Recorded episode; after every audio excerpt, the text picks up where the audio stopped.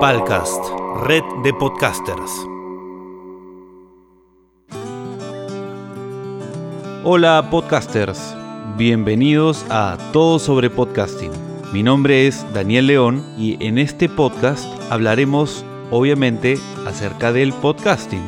Pero no simplemente eso, sino que les traeremos entrevistas a podcasters que ya están gozando los beneficios de trabajar a través de esta plataforma de comunicación. En esta ocasión tendremos a Caterina Espinosa, coach de transformación, que dirige el podcast Brilla Siempre. Espero que les guste.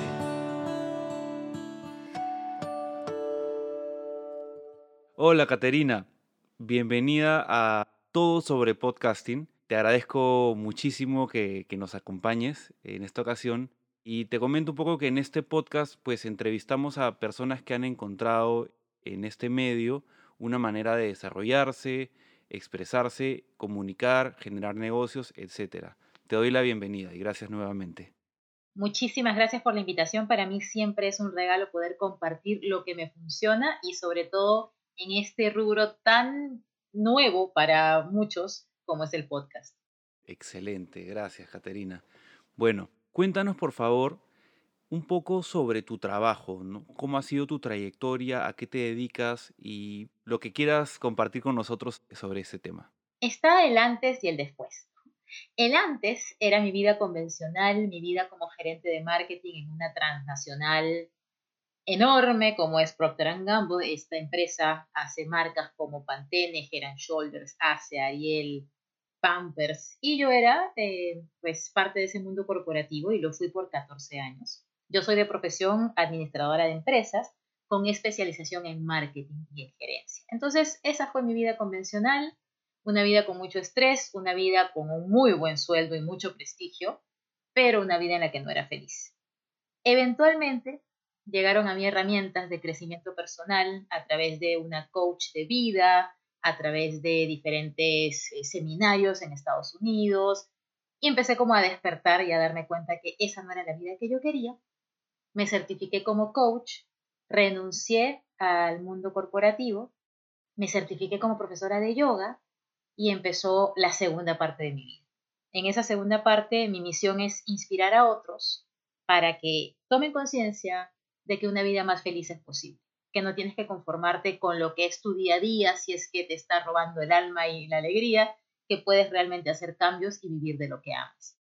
Fui profesora de yoga por muchos años, este cambio lo hice hace ocho, pero ya hace un año dejé el yoga de lado como una herramienta muy útil, una herramienta que siempre recomiendo, pero ya no es el centro de lo que hago. Ahora el centro es la transformación personal a través de sesiones de coaching conmigo sobre todo para personas que están buscando su propósito de vida. Para Caterinas de hace 10 o 15 años, que están en la posición en la que yo estuve en aquel momento, desencantadas de lo que hacen en su día a día, pero sin saber muy bien qué es lo otro que quieren hacer. Y esa es la historia versión, versión cortita. ¿Cómo fue ese soltarse al vacío, ese caminar en un terreno desconocido después de, después de pues una, una, carrera, como tú dices, en el área corporativa, donde hay toda una seguridad, ¿no? ¿Cómo fue esa experiencia? ¿no? ¿Cómo sentiste esos primeros pasos? Yo siento que se parece mucho a lo que estamos viviendo ahora. Ahora estamos viviendo una incertidumbre generalizada, en la que lo que antes se consideraba un trabajo seguro, nos damos cuenta que no lo era. Y en aquel momento algo dentro de mí, una mezcla entre mi coach y mis aprendizajes de crecimiento personal, me hicieron ver que lo que yo pensaba que era un trabajo seguro, ese trabajo corporativo, no lo era, porque tenía un techo máximo para crecer, era simplemente un número más como todos los que están en el mundo corporativo lo son, porque está diseñado el sistema para que seas reemplazable, no es malo, es así simplemente. En ese momento cuando me di cuenta que yo no quería ser un número cuando me di cuenta que mi crecimiento tenía un límite, cuando me di cuenta que generar publicidad para una marca de shampoo o de detergente no era lo que me hacía saltar los lunes de emoción para ir a trabajar, cuando el dolor de quedarme se hizo más grande que el dolor de arriesgarme a salir, ese fue el día en el que dije, bueno, muerta de miedo, pero aquí voy. Porque no es que el miedo se va, ¿no? El miedo eh, eh, es parte de, un mecanismo de defensa para elegir eh, ciertas avenidas correctas en estos caminos, pero cuando ese dolor de quedarme en la empresa se hizo evidente que yo decía, no, mi corazón no puede estar achicándose aquí cada día, ahí fue que cambié. Me demoré unos cuantos años, yo pasé 14 años en esa empresa, en el año 10 yo ya sabía que no quería seguir allí, pero están todas las ideas que te pasan por la cabeza, ¿qué voy a hacer ahora? ¿Qué va a decir la gente? Voy a echar mi carrera por la ventana después de pasar tantos años aquí. Ya estoy en ascenso, ¿por qué detenerlo y por qué empezar de cero? Y nos olvidamos que cuando hacemos cambios en nuestra vida, nunca empezamos de cero nuevamente. Siempre empezamos desde la experiencia que ganamos en todo lo que hicimos. Yo lo que aplico hoy en mi carrera de oradora motivacional, de coach, de transformación de vida, mucho de lo que hago lo aprendí en esa empresa la estructura de pensamiento, el marketing, la interacción, nada se pierde en el proceso, solamente que a veces nos olvidamos y pensamos que vamos a empezar en el cuadradito cero nuevamente y no es así. Gracias por compartirnos esto que, de verdad es muy valioso, ¿no? Y la gente puede aprovechar mucho de esa valentía que tú tuviste, ¿no? De esa experiencia, porque me imagino que muchas personas, yo también he estado en esa situación, y claro, es, es difícil, pero es gratificante, pues realmente hacer lo que a uno le apasiona, lo hace vivir, ¿no? Y un poco para ir más al tema, pues, de, ir al grano, como se dice, del el tema de nuestro, de nuestro podcast, que es el podcasting. Cuéntanos cómo así decidiste incursionar en este, mundo tan nuevo para algunos del podcasting. ¿Cómo fue esa experiencia? Yo en los años de esta transición fui usuaria, pero así frecuente y leal, de podcasts en inglés de diferentes autores de crecimiento personal y de diferentes eh, figuras del mundo de los negocios. Inclusive algunos ya no existen a nivel de podcast. Estoy hablando de, de bastantes años atrás, que no eran muchos. Y me parecía una herramienta súper útil y súper práctica de consumir. Yo podía estar haciendo labores mecánicas de pasar datos o de revisar ciertas cosas y podía estarme nutriendo al mismo tiempo cosa que no te pasa con algo que es visual, que necesitas despegar la mirada de tu pantalla para poder asimilar y consumir de otra pantalla. Entonces ya era usuaria, me gustaba como herramienta. Hice la transición de, de Procter hacia el yoga, hacia luego el crecimiento personal, hice unas combinaciones ahí muy distintas para lo que existía en aquel momento hasta que decidí enfocarme 100% en transformación personal. Para ese momento tenía mis redes sociales, Facebook e Instagram, funcionando muy bien. A través de ellas me comunicaba con mi comunidad, mi lista de correos, mis eh, bases de datos de WhatsApp, pero sentía que me hacía falta algo más cercano, algo más de contenido largo, no lo que puedes expresar quizá en un caption de Instagram o en un post de Facebook y algo en lo que pudiera yo expresarme más genuinamente que en una red social que siempre uno cuida un poco más que la foto esté bien, que el texto esté bien escrito, que tenga el orden para que la estructura de lectura sea agradable. No, dije, quizá, quizá podcast pudiera ser el camino. Pero entre que lo pensé y que lo hice pasó como un año. ¿Qué pasó? Que yo dudaba de poder tener las herramientas tecnológicas para hacerlo. Me imaginaba que era complicadísimo, me imaginaba que era algo que, que, requería tener mucho contenido en la cabeza para poder ser constante. Tenía como bastantes paradigmas. Y por otro lado, seguía ese deseo. Un día me invitan como entrevistada en un podcast que se llama Vago sin sueño, que no tiene nada que ver con lo que yo hago, pero que buscaban personas que habían llevado eh, sus sueños a la realidad. O sea, temas variados desde metaleros que tocan en, sitios en el centro de Lima, hasta activistas por los animales y de pronto yo invitada en uno de esos podcasts. Me encantó la experiencia, sentí que me pude expresar muy bien, puse ese episodio en mis redes, a la comunidad le encantó y dije, ya, ¿qué más vas a esperar? Y me lancé septiembre del 2019. Qué interesante. Justo la pregunta que seguía, un poco ya la has respondido, ¿no? Pero igual para indagar un poco más y profundizar, cuéntanos en cuanto a, a este recurso, no tanto como usuario, sino más bien como creador de contenido o como profesional, ¿qué beneficios le encontraste o le encuentras al podcast? A nivel de cercanía con el público, yo les hablo en primera persona y una vez alguien me dijo, el podcast es hablarle a alguien al oído porque por lo general te escucha con un audífono, con, con, algún tipo de elemento en el que estás muy cerquita y en el que a pesar que puede estar haciendo otras cosas, tú eres el estímulo que tiene más adentro.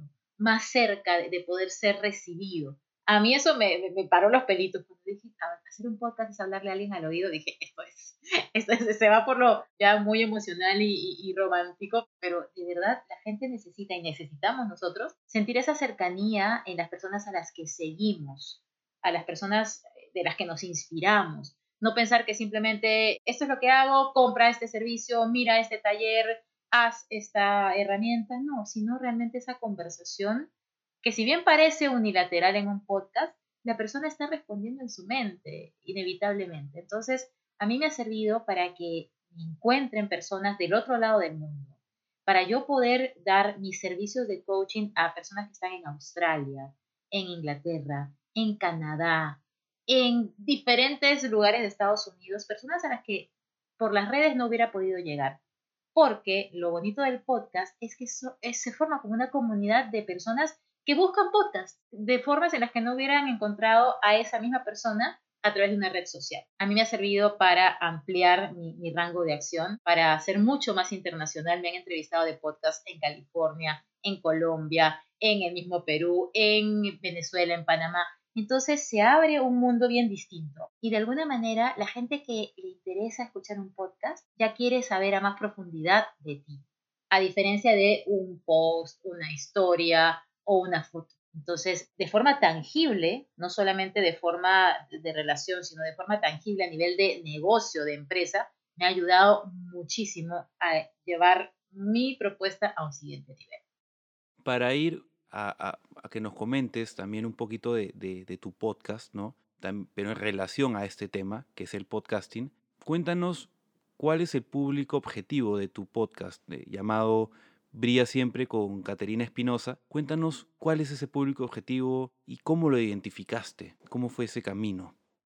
A mí me gusta hablarle a las personas que pueden beneficiarse de lo que yo aprendí en este camino. Entonces, si mi público lo tuviera que resumir, son Caterinas de hace 10 a 15 años.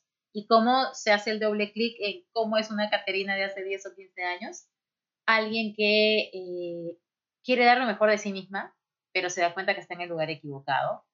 Mi público principal son mujeres, lo que no significa que, un hombre no se pueda beneficiar de la conversación, pero lo enfoco mucho en lo que fue mi experiencia de tener que calzar en un mundo corporativo en el que no puedes mostrar tus emociones, que tienes que masculinizarte de alguna forma, en el que no, no puedes usar tu vulnerabilidad ni tu sensibilidad porque una gerente no llora. O sea, me acuerdo que en la época en la que estaba en la empresa, de vez en cuando estábamos en el baño, tres o cuatro gerentes, y estábamos todos como que habíamos estado desahogando las penas, cada quien por su lado, y acomodándonos el maquillaje antes de salir otra vez a una gran reunión o a una gran presentación. Entonces, mujeres del mundo corporativo, perfeccionistas en recuperación, que quieren tener todo bajo control y se frustran mucho cuando se dan cuenta que nada está bajo control y que tienen un deseo muy grande de llevar un mensaje al mundo, pero que el mundo corporativo no es la plataforma ideal para ellas.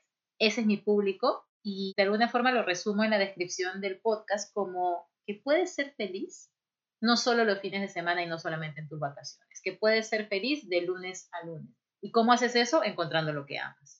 Realmente qué potente, ahora que me lo comentas, el poder hablarle a tu propio yo del pasado, ¿no? Porque muchos pensamos, ¿cómo me gustaría haber sabido esto que sea ahora hace 15 años? Te proyectas y le puedes brindar eso de que es realmente valioso a muchas personas que están en la situación que tú estabas. Y hubo un momento, Daniel, en el que yo como, como coach me abrí mucho, como que no, quiero ayudar a todo el mundo, quiero... Entonces me venían personas con problemas de pareja, con problemas de crianza y maternidad, con problemas de depresión, ansiedad, que ni siquiera son los que trata un coach, y dije, ok, ok, ok, no.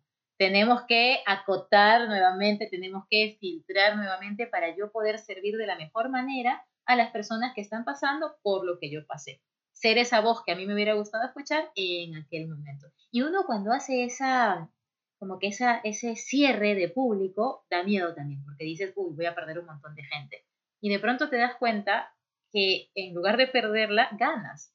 Te vuelves tan específico en tu servicio que llegan las personas correctas y llegan cada vez más. Por eso me encanta también este podcast acerca de los podcasts, porque al ser tan específico va a tener un público pues, que, que va a buscar claramente esto y no va a buscar ¿Cómo pongo, cómo mezclo, no sé, canciones de salsa, o sea, cualquier otra cosa a nivel de audio o de comunicación o de contenido? Ser específico, cuando al principio da miedo, después te da muy, muy buenos resultados. Sí, completamente de acuerdo. Y un poco para ahondar más en esta pregunta, ¿de, de qué manera te ayudó el podcast a llegar a ese público que habías identificado, ¿no? que ya habías segmentado muy bien? ¿Cómo te resultó este canal, esta, esta herramienta del podcast? Lo bueno es que a nivel de, de plataformas de Spotify, de Apple Podcast, todas te permiten esa descripción inicial de para quiénes es este contenido. Yo ahí fui muy clara. Traté de no hacerlo muy abierto y decir tal cual, esto está hecho para personas que quieren ser felices de lunes a lunes y no solamente los fines de semana. Si yo pude hacer este cambio de carrera, tú también puedes y así. Entonces, alguien sin ni siquiera tener que escuchar el podcast como tal, al leer ese contenido y esa descripción, ya pueden decidir si ese contenido es o no para ellos. Y también me parece clave elegir los títulos correctos para cada episodio. No ponerles amor, felicidad, no. Odias tu trabajo, te estás marchitando de lunes a viernes, cosas que si la persona que está interesada lo lee, diga, eso es para mí. Esas son las dos cosas que a mí me ayudaron y obviamente sigo en el camino de tratar de de llegar de la mejor manera. Yo tengo ya 30 episodios, que fue la primera temporada. Este domingo inicio con la segunda temporada. Este podcast me ha dado demasiada satisfacción. Llegó a estar en el top 25 de Perú, en el número uno de Spotify y de Apple Podcast para Perú en cuanto a crecimiento personal. Cuando Spotify me presenta el mapa donde aparece dónde me están escuchando, digo, ¿quién está en Vietnam? escuchando esto y por qué. Es muy satisfactorio en, muchos aspectos, la verdad.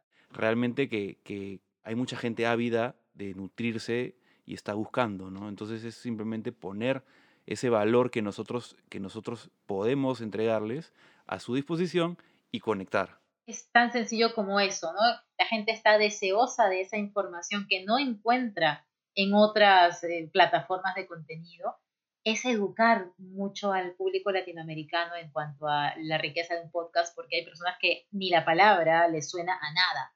Yo cuando empecé con esto, la persona que me apoyó, la persona que me entrevistó en aquella primera eh, experiencia de podcast, que se llama Alan, eh, me decía, es que ni siquiera es que tú saques tu podcast, es que empieces a hablar de que el podcast existe como categoría de, contenido, como, como cosa en el mundo, porque todavía no se conoce mucho, estamos en ese proceso. Sí, de verdad que todavía hay, hay mucho por desarrollar. En Perú, pues la verdad que todavía muy poca gente lo conoce y mucha gente creo que poco a poco se va a ir descubriéndolo y se va a ir dando cuenta pues que es muy, muy útil para muchas cosas, ¿no? Tanto como usuario, como comunicador o como profesional, ¿no? Hemos hablado un poquito, nos has comentado un poquito de, de, esto, pero quisiera también ahondar y, y la pregunta siguiente es sobre los retos que has tenido en este proceso, en tu experiencia como podcaster, ¿no? ¿Cuáles son los, los retos más importantes o el reto más importante que has encontrado? Yo siento que para mí fueron tres. El primero, mi cabeza, mi mente. Y esa parte eh, es la, la, primera a superar, el pensar que es difícil, el pensar que es solo para gente que tiene voz de locutor, el pensar que eh, no voy a tener el contenido necesario, quién me va a ayudar. Y realmente hay bastante información disponible para iniciar y hay empresas ahora especializándose en poderte llevar de la mano en este proceso. No es que uno tenga que eh, hacer todo, yo en su momento hice prácticamente todo, pero ahora ya no. Ahora cada vez más eh, automatizo lo que puedo. La segunda barrera con la que me encontré fue eh, la tecnología ya eh, real. Yo empecé con un micrófono y audífonos de mi celular y si bien para iniciar está bien, yo decía, no, este zumbidito, esta cosa, este golpe, este sonido no me gusta y como vas a ir en la oreja de la persona, el audio es sumamente importante. Fui migrando a tener una mejor plataforma, un mejor micrófono, un mejor software y me fui sintiendo cada vez más tranquila. Tampoco estoy donde quisiera, pero en ese camino voy avanzando. Y la tercera barrera con la que me encontré fue la constancia. Yo siento que como en cualquier medio de comunicación, es importante ser constante. Si vas a dar un episodio por semana, tienes que cumplirlo si vas a prometer que respondes a las personas que te contactan a través de tu Instagram escuchando el podcast, porque yo suelo cerrar diciendo, si quieres ponerte en contacto conmigo, mi Instagram es arroba caterina.espinosa, conversemos. Pero claro, llegaba momentos que, recibía tantos mensajes que se pasaban los días y no respondía. Entonces, ser constante tanto en la publicación de los episodios como en la conexión que el episodio logra con tu comunidad. Esos son los retos, algunos más superados que otros, pero yo creo que en comparación con el beneficio que uno obtiene, los pequeños baches que uno puede encontrar en el camino son mínimos y más con el soporte como el que están dando ustedes para poder eh, entender mejor esto y hacerlo de la mejor manera. Sí, esa es la idea de este proyecto de, la red de podcasters, ¿no? de dar estos servicios, este apoyo a, a los podcasters que cada vez quieren, quieren ir creciendo en este mundo, ¿no? Y cuéntanos, por favor, Caterina, qué técnicas, herramientas, eh, de todo tipo, lo que se te ocurra, que te ayudaron a, obtener mejores resultados o a que tu podcast y tu negocio sea más potente.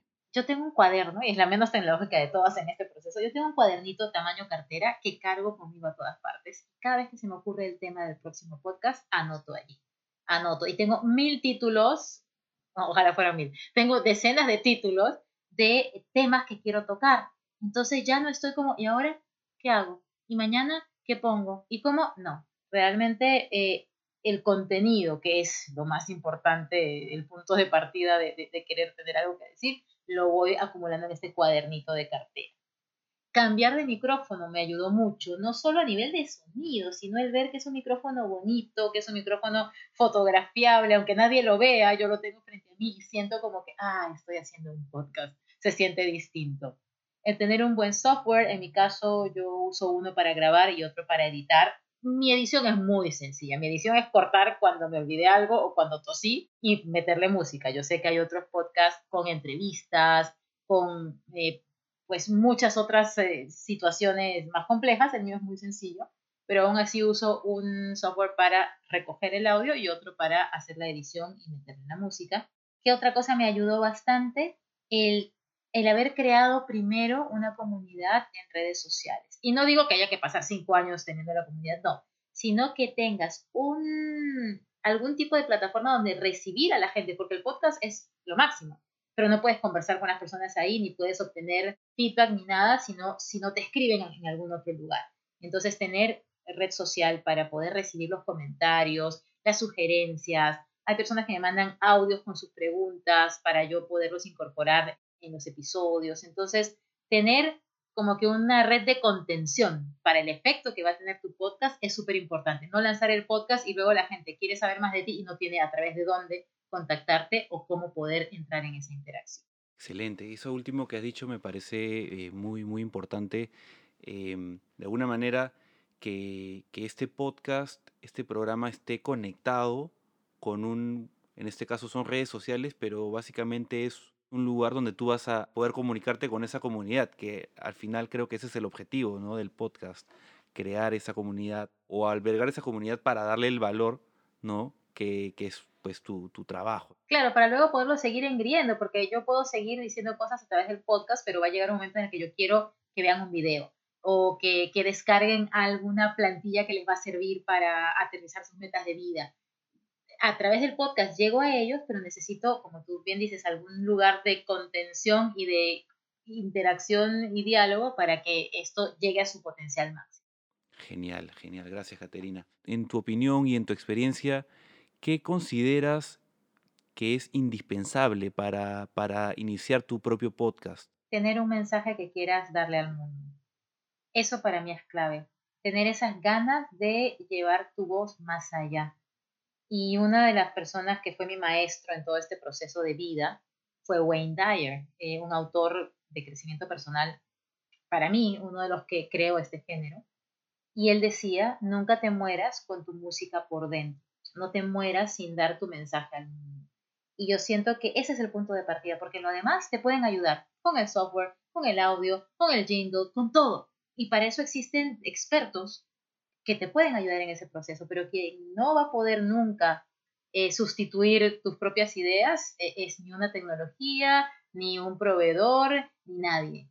Si tú tienes algo que decir, el podcast es una excelente plataforma para hacerlo y poder llegar así directo a, la orejita de la persona que necesita escuchar tu mensaje. Excelente, Caterina. De verdad que es, un gran mensaje, ¿no? Al final, lo más importante, como tú dices, eres tú, ¿no? Eres tú y, el mensaje que quieres dar, el contenido que quieres dar, el valor que puedes y quieres entregarle al mundo. Bueno, con esto cerramos el programa y de verdad te agradezco muchísimo por participar en todo sobre podcasting. Y antes de terminar el programa, eh, cuéntanos cómo encontramos tu podcast, cómo te contactamos, cómo te encontramos en redes sociales, todo lo que nos quiera decir para poder ubicarte y llegar a ti. Mi podcast se llama Brilla Siempre y con esto no quiero decir que tengas que estar feliz todo el tiempo, sino que encuentres esa luz que está dentro de ti. A veces está un poquito más tapadita, a veces más descubierta, pero que puedes siempre brillar. Entonces se llama Brilla Siempre Está en todas las plataformas, la metí hasta en las más oscuras y ocultas para que donde la busquen esté, pero principalmente en Spotify, en Apple Podcasts y Google Podcasts es donde, donde más movimiento está teniendo. Y mi Instagram es Caterina, C-A-T-H-E-R-I-N-A, punto, Espinosa. A través de Instagram me contactan, yo hago videos en vivo todos los domingos a las 9 de la noche hora de Perú y en Facebook hago videos en vivo todos los miércoles, 9 de la noche, hora de Perú. Mi Facebook es Caterina, así, sin apellido, Caterina. Y por ahí me encuentran para poder acompañarlos en el camino de crear una vida de la que se sientan felices de lunes a lunes.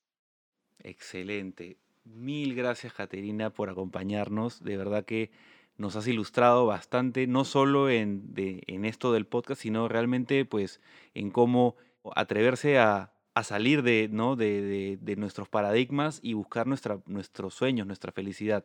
De verdad que es un mensaje muy potente y creo que mucha gente se va a beneficiar de seguirte, de escuchar tus podcasts. Muy valioso el mensaje que nos traes. Gracias, Caterina.